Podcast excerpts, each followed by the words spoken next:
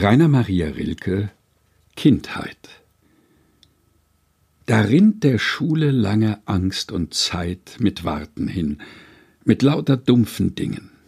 O Einsamkeit, o schweres Zeitverbringen. Und dann hinaus. Die Straßen sprühen und klingen und auf den Plätzen die Fontänen springen, und in den Gärten wird die Welt so weit und durch das alles gehen im kleinen Kleid, ganz anders als die anderen gehen und gingen. O wunderliche Zeit, o Zeit verbringen, o Einsamkeit. Und in das alles fern hinauszuschauen, Männer und Frauen, Männer, Männer, Frauen und Kinder, welche anders sind und bunt, und da ein Haus, und dann und wann ein Hund, und Schrecken, lautlos wechselnd mit Vertrauen. O Trauer ohne Sinn, o Traum, o Grauen, o Tiefe ohne Grund.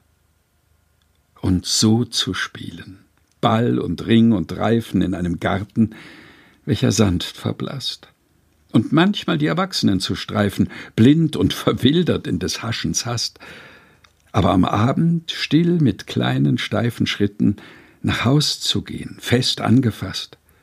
O immer mehr entweichendes Begreifen, o Angst, o Last, und stundenlang am großen grauen Teiche mit einem kleinen Segelschiff zu knien, es zu vergessen, weil noch andere gleiche und schönere Segel durch die Ringe ziehen und denken müssen an das kleine bleiche Gesicht, das sinkend aus dem Teiche schien.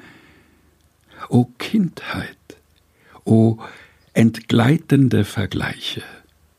Wohin? Wohin? Rainer Maria Rilke Kindheit. Gelesen von Helga Heinold.